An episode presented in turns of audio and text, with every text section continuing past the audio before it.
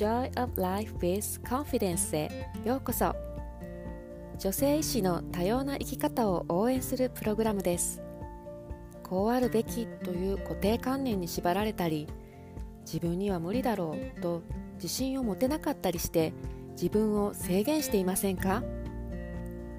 このプログラムでは女性医師が自分の可能性にリミットをかけないための大切な知識やマインドセットをシェアしていきます。また素敵なゲストをお迎えして多様な生き方や考え方をシェアしたいと思います。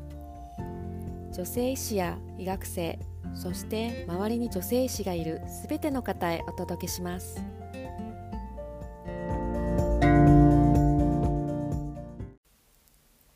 皆さんこんにちは。Joy of Life with Confidence ナビゲーターのマリです。この番組を見つけてくださってありがとうございます。今回から2回にわたってゲストのようこさんをお迎えして、ようこさんのストーリーをご紹介します。ようこさんにお子様2人を連れてハワイ大学に留学された経験を中心に話していただきました。留学への思い、ハワイで出会った友人の考え方、帰国後の価値観の変化など面白くて興味深い内容ばかりです。それでは陽子さんのストーリー前編お楽しみください。今回は初めてゲストをお迎えします。記念すべき初ゲストは陽子さんです。ちょっと私から簡単にちょっとご紹介をしますね。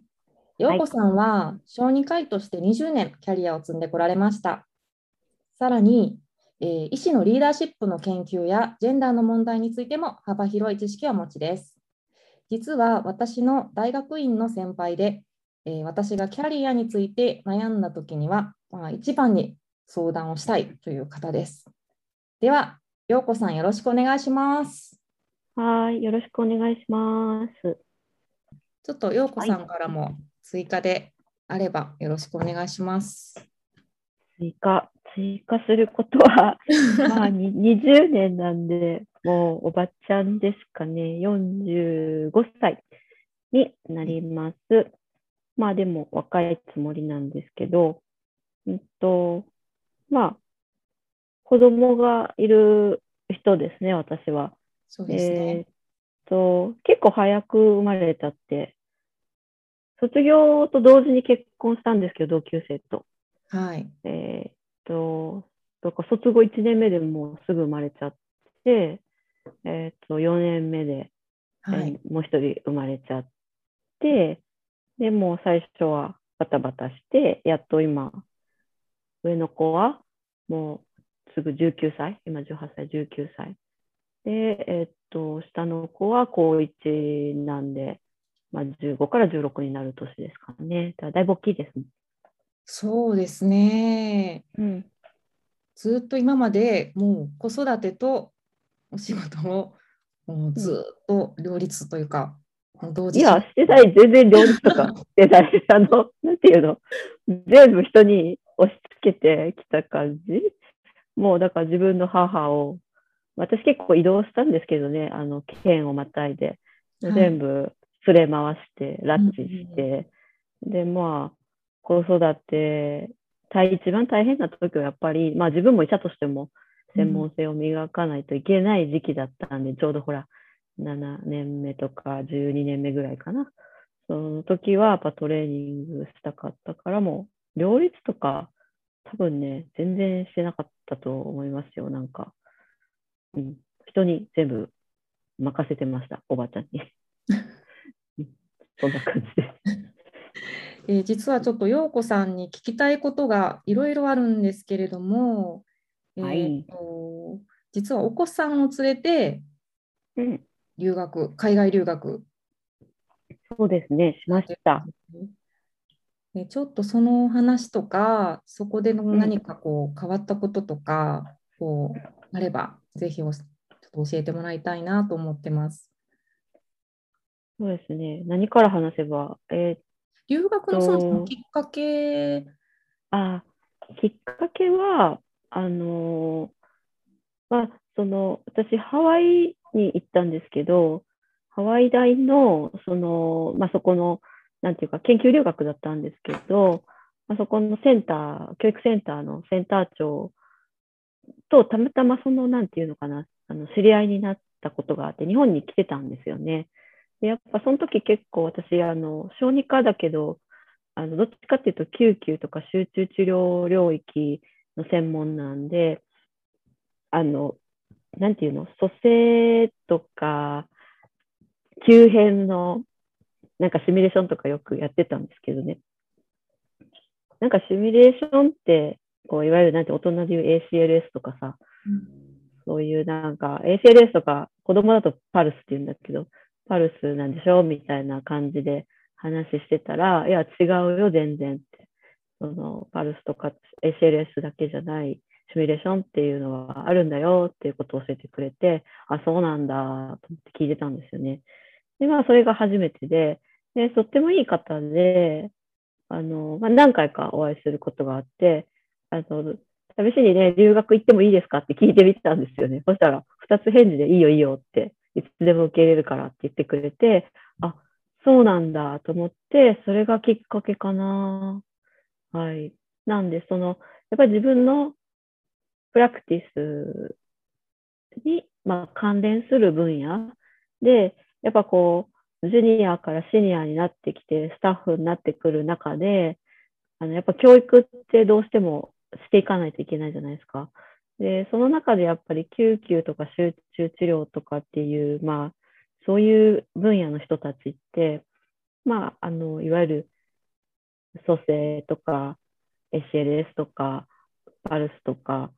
あの、シミュレーション教育って必ず教えなきゃいけないし、習わなきゃいけないしっていう環境だったんですよね。で、また、まあ、要は親和性が強い分野だったから、あ、それで留学、私どうしても留学行きたくって、あこれはいつからかわかんないんだけど、ちょっと理由もわかんないんだけど どうしても海外留学行きたくって、その、その、なんていうのかな。臨床留学も、あの、夢見て、仕事しながら、時間ない中で、なんていうか、あの、英語の勉強とかも、IELTS とか、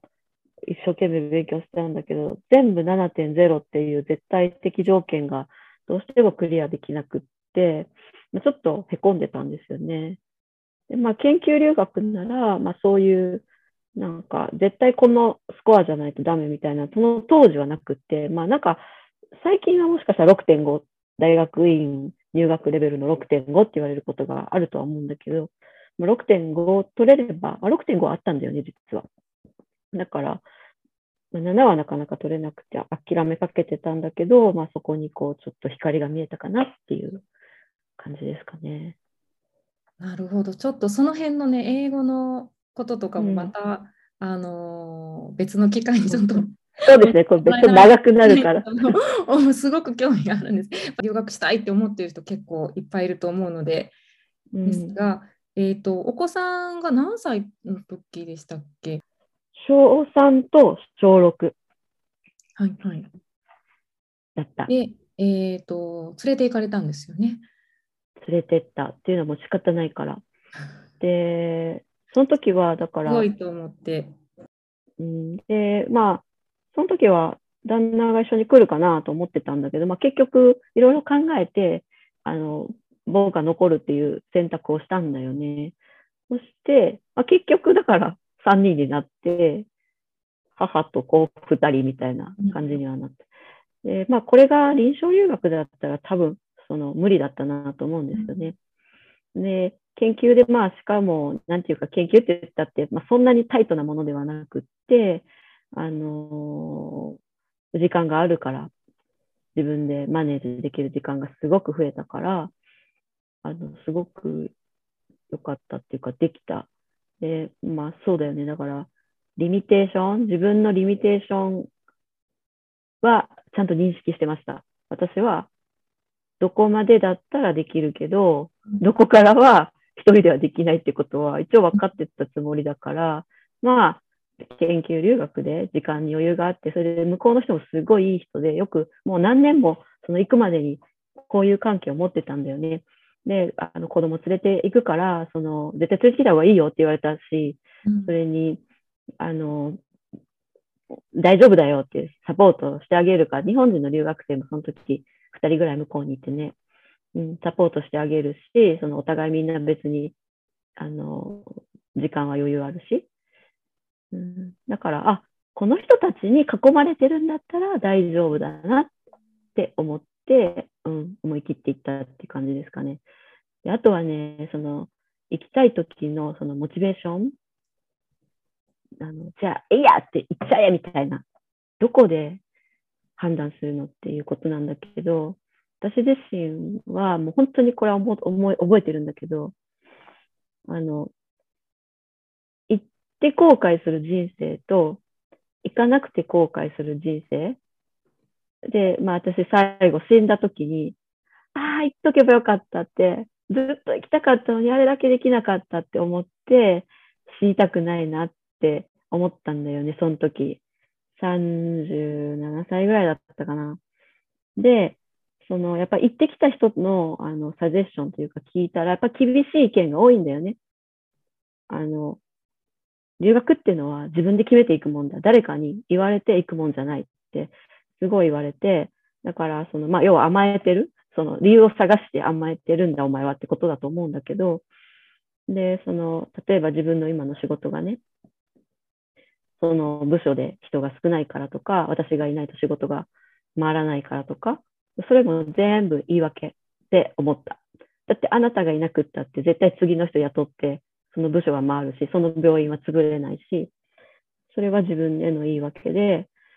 その自分が絶対行くっていう意思と、それがないとね、手続き超めんどくさいんですよ。あもう本当めんどくさいの。うん、やっぱね、めっちゃめんどくさいし、あの、それにやっぱ全部英語だから、あの、心折れちゃうこともあるんだよね。それを6ヶ月とかやっぱりアプライして頑張らないといけないから、その、多分めんどくさくなっちゃって、やんない人も多いと思う。あ、もうこんなにめんどくさいんだったらもうやめようかなって私も実際思ったし、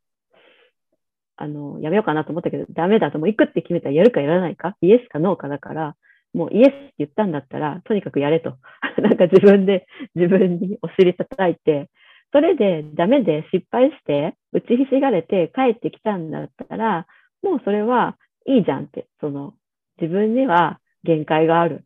私の能力には限界がある。うん。だけど、その、トライして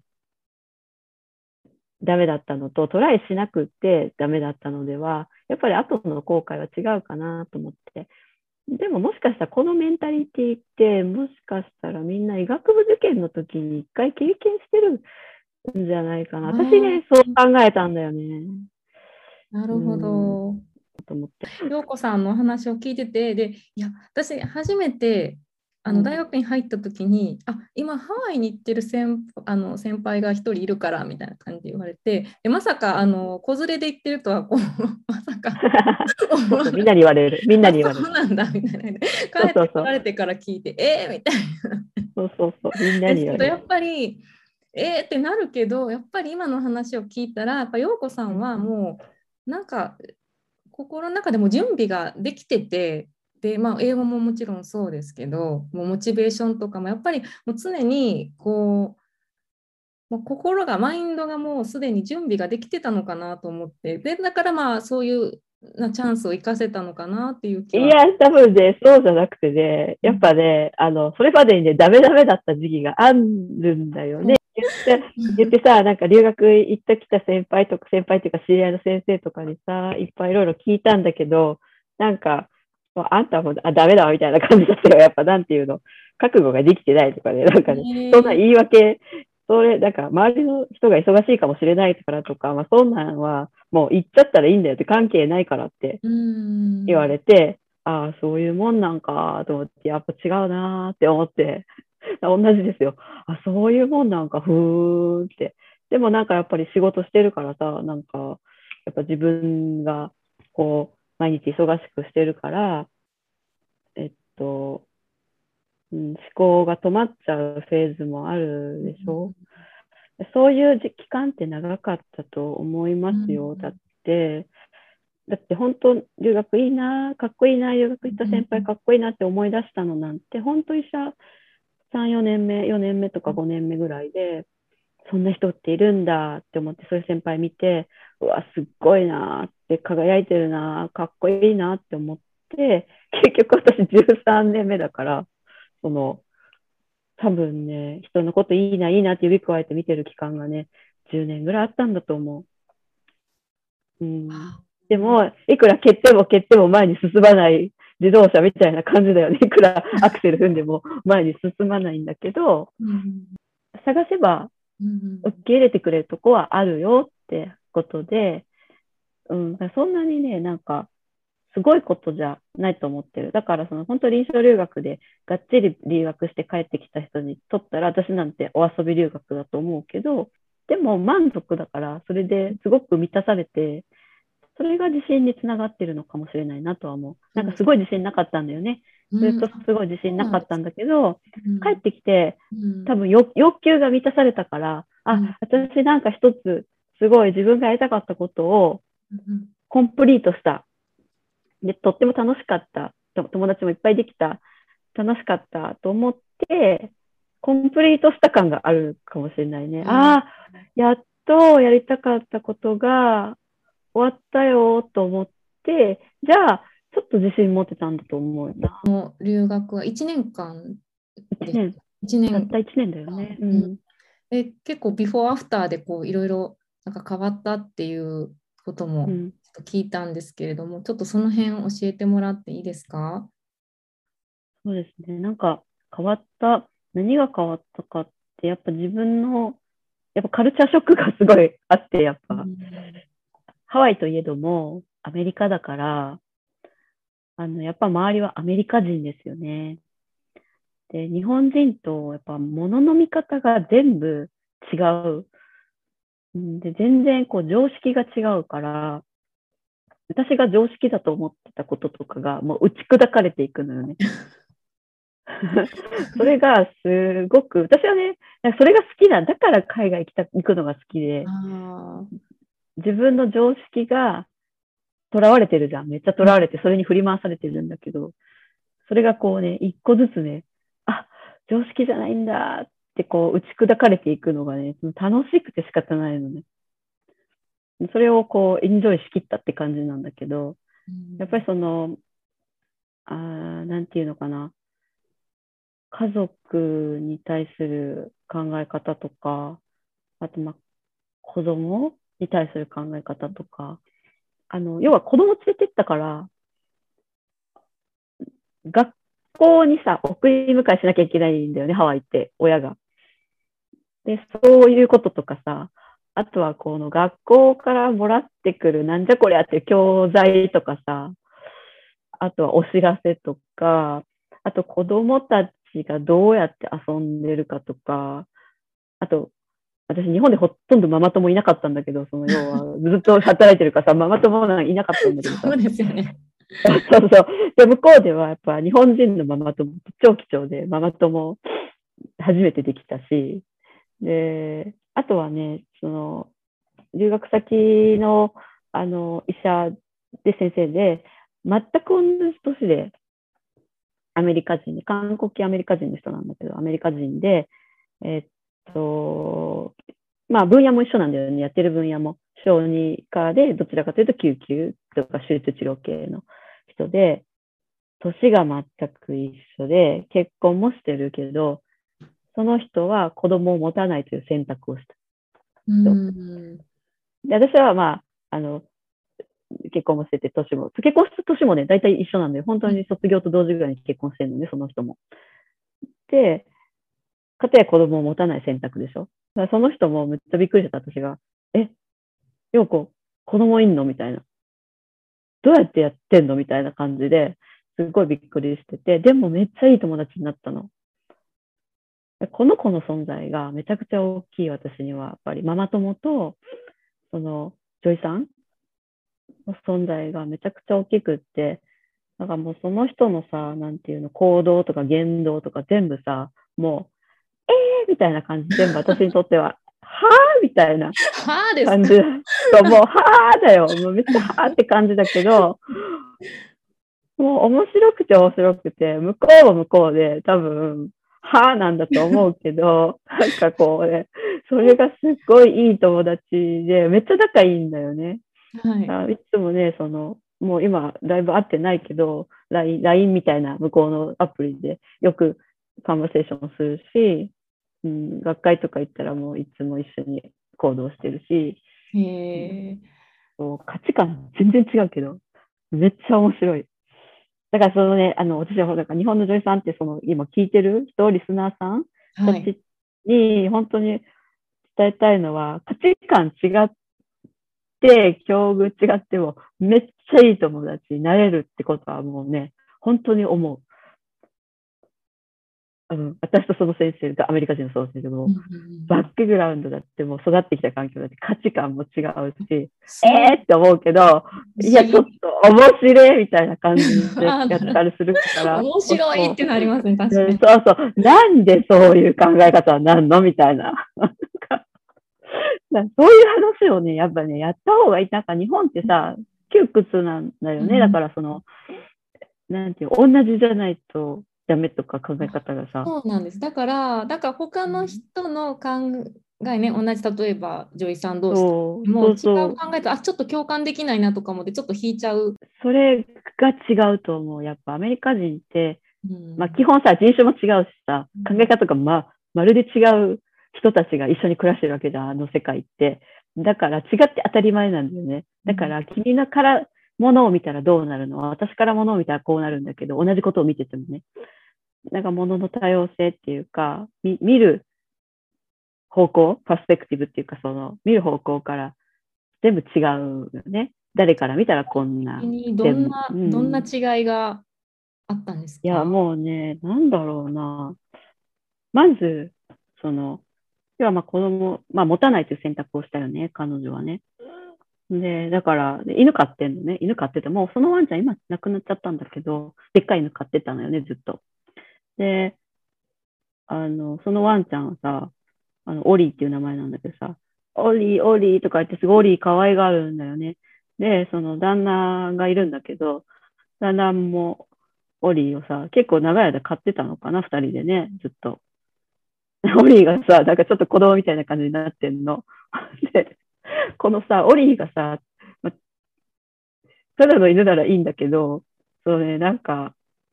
ブルテリアっていうのかな、そう、顔がでかい、なんかフレンチブルドッグみたいなのいるじゃん。あれのめっちゃでかいバージョンのブルテリアみたいな感じだと思うんだけど、めっちゃおとなしくていい犬なんだけど、気管支が弱いんだよね。で、1日に3回か4回生殖の吸入やってんの、犬が。で、あの、小児科医だからさ、小児科の小児がさ、在宅で吸入するような吸入用具をさ、あの、機械を家に置いて、で、そのソファー、でっかいソファーで生殖吸入させて、で、だ、別にその子がやるわけじゃない。旦那さんがさ、犬の鼻のところで鼻先に生殖当ててさ、もこもこってやっててさ、それ1日4回ってよ。それさ、普通の子供より手間かかるやん、はっきり言って。その、キッチンとか見たらさ、その、こう、キッチンのほら、なんていうの、ガステーブルっていうのかな。まあ、向こう電気だけどさ、うちらでいう IH みたいな感じのテーブルトップみたいなのを料理するとこあるんだけどさ、そこにさ、オリーの毛がいっぱいついてんの。汚いやん、普通に考えたらさ。で、多分うちら日本人的にはありえない汚い、え、なんでこんなとこに犬の毛が？みたいな感じだと思うんだけど、まあ全然気にしてない。で、ちょっとさ、私行った時に泊めてもらったんだけど、もうあまりに汚いから、ずっと掃除してたのね、その子の部屋を。で で、その仕事行っててからさ、あの、ようこ何やってんの？とか言われて、いや、もう、あまりに汚すぎるよ、これはって。あの、トゥーダーティーだからって言って、もうこれも、もう耐えられないからって言って、そんなの、だってお掃除レディ呼んだらやってくれるのか、呼べよ、呼んだらいいだけじゃんとか言ってさ、あー。ああ、そういう考え方あなた、う、うん。うびっくり。えって、そんなにサボっていいのだってあんた別に子供いないんでしょなんでそんな、わけわかんない。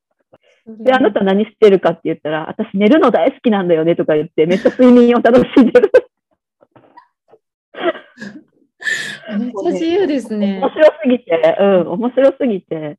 もうね、上には上がいます、マリさん。そうなんですね。いや、うんもうこの話聞いた、そのお友達の話聞いたら、なんか、ね、家で家事完璧にしなきゃとか、あ掃除できて全く思わなくなった。飲んでるジョイスさんに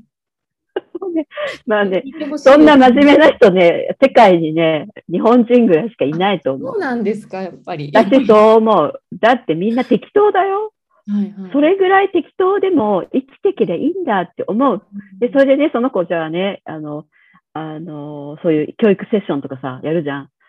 もうね、自信たっぷりなのもう。私は、もう、なんとか病院の小児科、小児救急医で、みたいな感じで。え、私ちょっとそら、英語しどろもどろだからさ、自信ないからさ、えっ、と、日本から来ました、ヨーコです、みたいな感じで。それなのにさ、ヨーコもっと自信満々に喋らないとダメよ。プロフェッショナリズムが見えないとか言われて。あ、すいません、みたいな。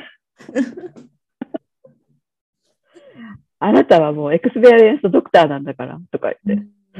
そうだよね。うん、おっしゃる通り。で、あと、その子がすごく、その、そんな子だからさ、よっぽど自分勝手かと思うじゃん。はい。だけど、そうじゃないんだよね。ちゃんと患者さんのこと考えてて、例えば救急とかで患者さんを見たときに、その時あ思いつかなかった診断名が、例えば、後になって、あ、あの患者さんもしかして、今だったらわかるわ、あれだ、あれなんじゃないかって思った時にね。でも別に大したことない。多分帰ってんのよ、家に。別に入院したわけでもなくて。でもね、ちゃんと自宅にコールして、親に説明して、私はあの時わからなかったんだけれども、あの、こういう、こういう可能性があるから、あの、次の日、どこ、あの、どこどこ受診してくださいとか、ちゃんとコールバックして、自分のプロフェッショナリズムに関してにはね、そういうことを言、言っ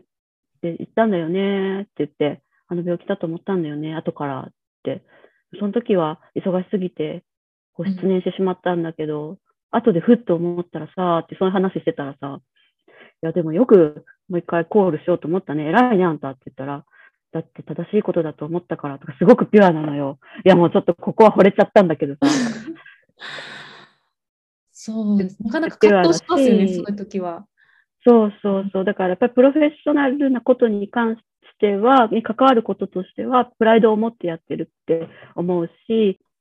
あのさ、私なんか子持ちのでさ、その子にしたらさ、もし日本だったらさ、あ、同族じゃないから話さないでおこうみたいな感じになってさ、話してくれなかったりするじゃん。そんなこと全くないの。ちゃんと私と話して、その、要は、怖がらないんだよね。子持ちの女優さんの気持ちが私はわからないかもしれないとか、そういうことを怖がらなくって、えーちゃんと普通に友達としてカンバセーションができるのね。えねえやっぱり大変でしょ。私だったらできると思わないもんとか、うんうん。そういう話するし、まあ、どうせ、あ、大きくなったら一緒だよとか、私もそういうこと言うし、違う価値観のところを非難するんじゃなくって、違う環境にいて全く違う価値観のはずなのに、共通の部分があるってことにすっごく、こう、感動、お互い感動して、この子と話したら超楽しいって思うのね。それがすごくグッドフレンドっていうか、いい友達でいること大事なんかなと思って。私にとっては、もしかしたら境遇違うよ。全然違うかもしれない。だからこそ、見えてるものが違うから、話す価値がある。この子があったらどう感じるんだろうとか、うんうん、私たちがよく感じる罪悪感とか、そういうものをこの子の目から見たら、どういうふうに映ってるんだろうとか、チョイスとか生き方とかにもうブレがないというか、まあ、自分は自分でそれでいいと思ってるから、他の人そうだと思うの方も普通に認められるし、そう。私ね、覚えてる。あのね、聞いたのよ、一回。勇気を出して。うんなんで子供、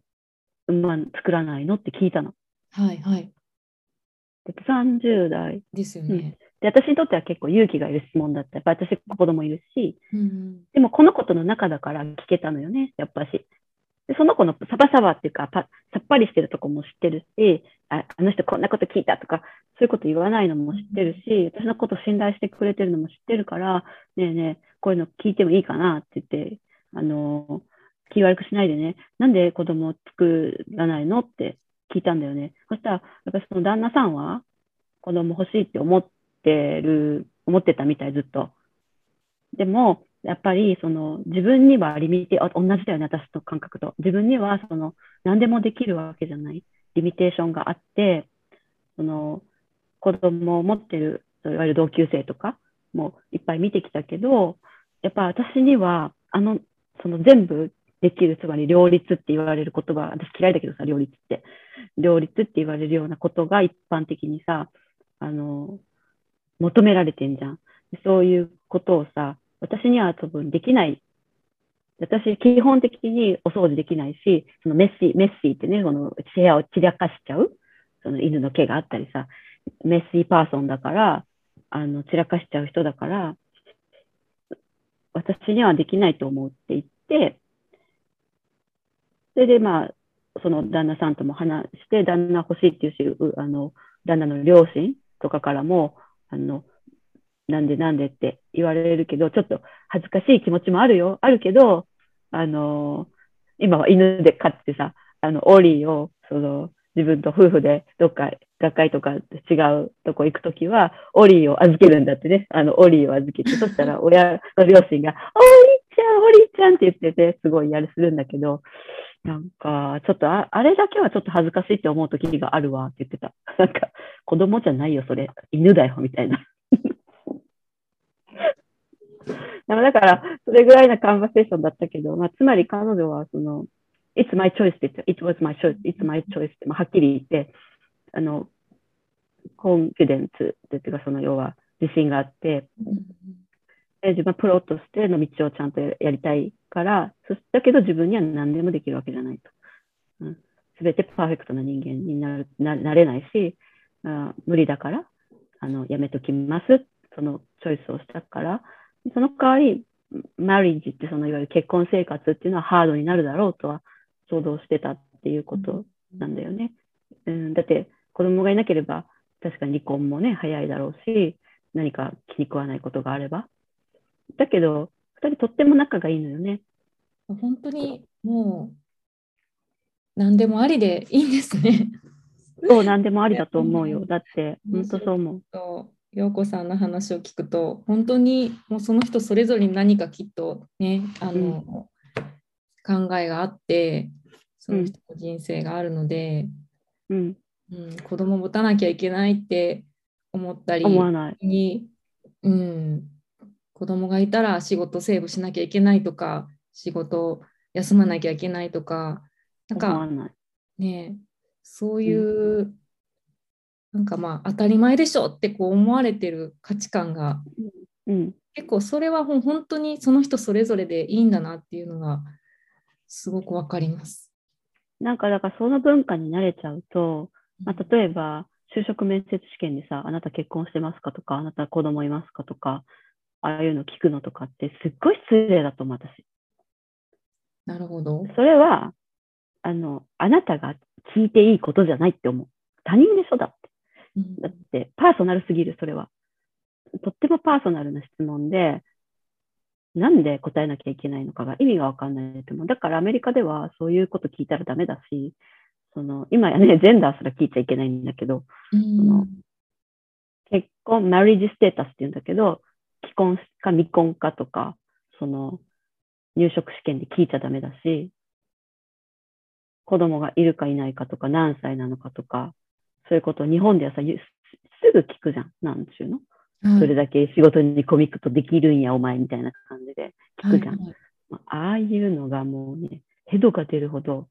嫌い。男社会の、なんかもう本当にもう典型的なのがもう30年残ってますみたいな、何も進歩してませんっていうのを物語ってると思う。もうなんか、ものすごく嫌だ、それは。その例えば誰かの価値観に対して子供を持つとか持たないとか、そんなこととかも、なんか、なんでそんな、ジャッジメント、ジャッジメンタルって言葉だよね。ジャッジメント。を下すようなことを決めつけて、ジャッジするみたいなことするのかなって思うから、ジャッジメンタルってすごく英語では悪い意味で使うんですよね、やっぱり。あ、そうなんですね。ジャッジメント、YouTube ジャッジメンタルってすごく、なんていうのかな、決めつける人みたいな感じ。じゃあ今日はいろいろお話ありがとうございました。はい、こんなんでよかったのかな？ぜひぜひ、あの、いや、本当に面白かったです。特にあの、やっぱりもうハワイでのこう、なんだろう、価値観の、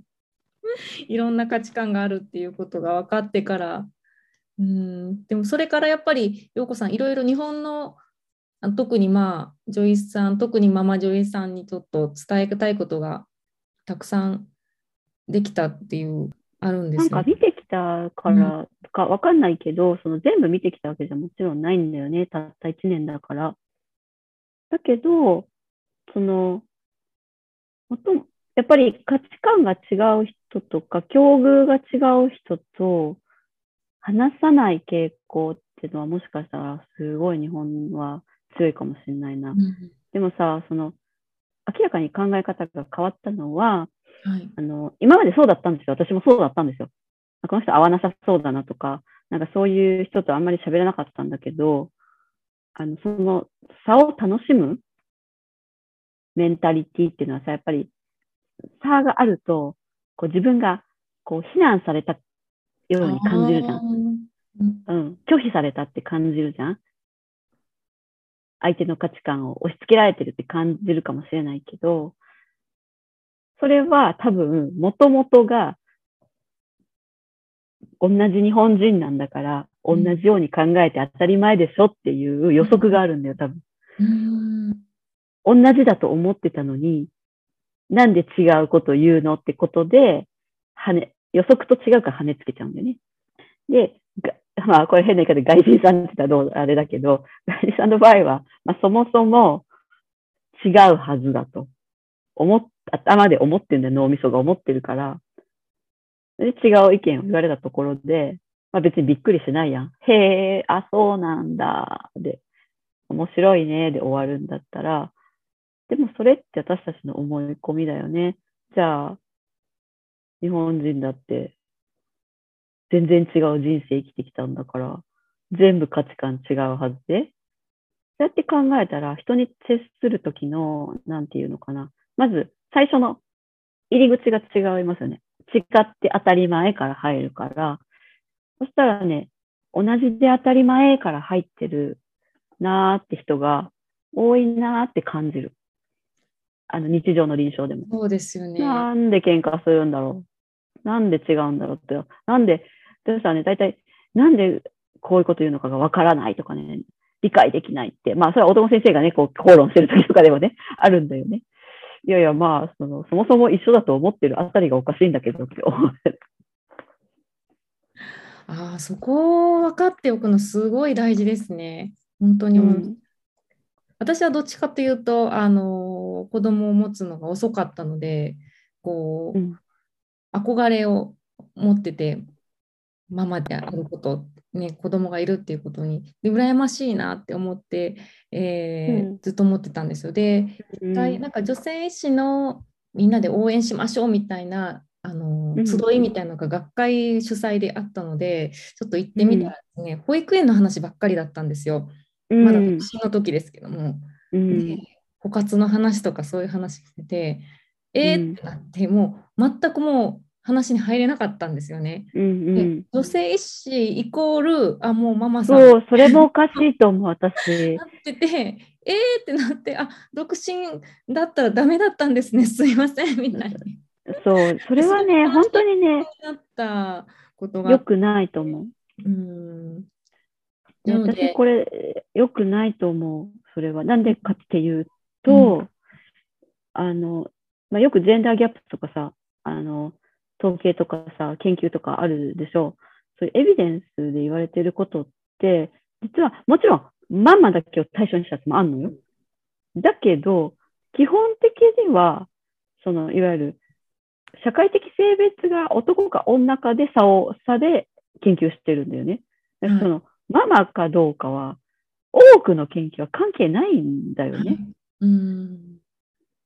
で、一つだけママさんたちに特化して言えることは、マターナルバイアスっていうのはもちろんある。マターナルバイアスっていうのは。それは妊婦さんも一緒なんだけどね。マターナルバイアスっていうのはあるんだけど、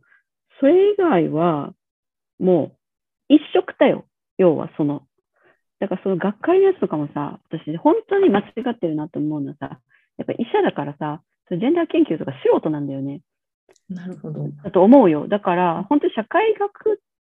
研究の人とか、それこそ上野千鶴子さんとかさ、ああいう人たちのサジェスチョンを持って、ちゃんと、なんていうの？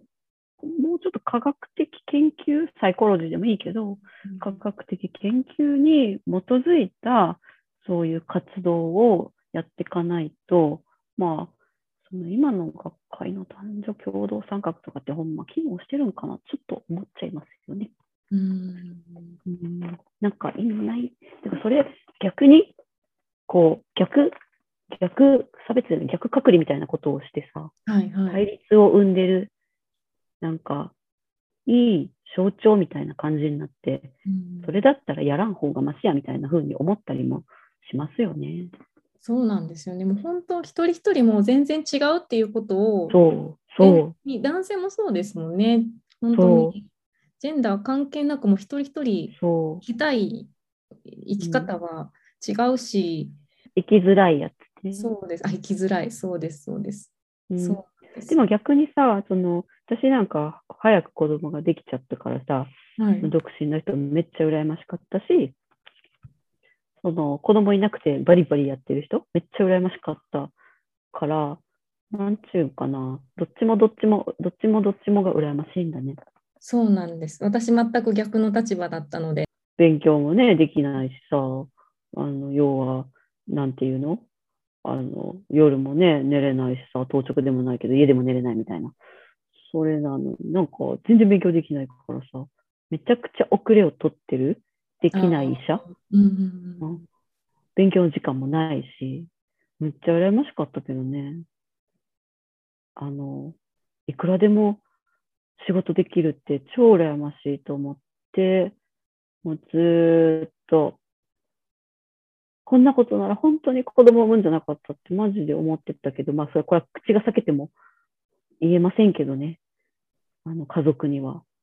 言えませんけど、心の奥底では押し殺して、そう思ってましたよね。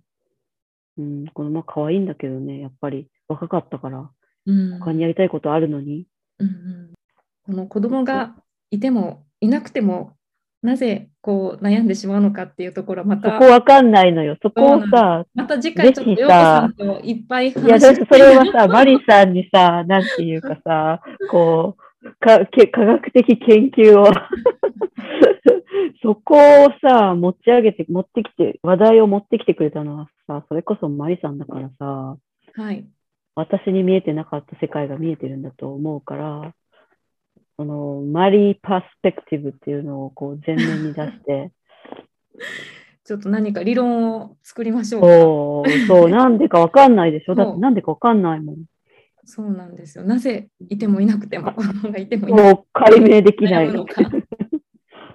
解明しやんってか。ありがとうございました。今日本当に楽しかったです。はい、ようこさんのストーリー前編いかがでしたか？ようこさんはブログを書かれていて名前を横ブログと言います。内容は海外留学あと英語教育、そして家事分担の話など幅広いテーマをシェアしてあるので皆さん必見ですよ。ショーノートにリンクを貼っていますのでぜひアクセスしてみてくださいね。次回はようこさんのストーリー後編をお届けします。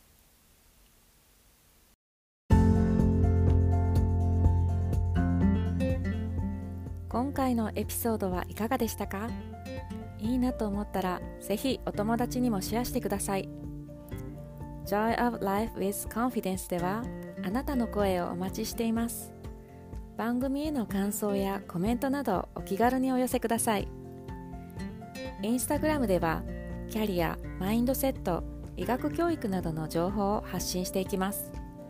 MARI アンダーバー Joy of Life で検索してください。では次回をお楽しみに。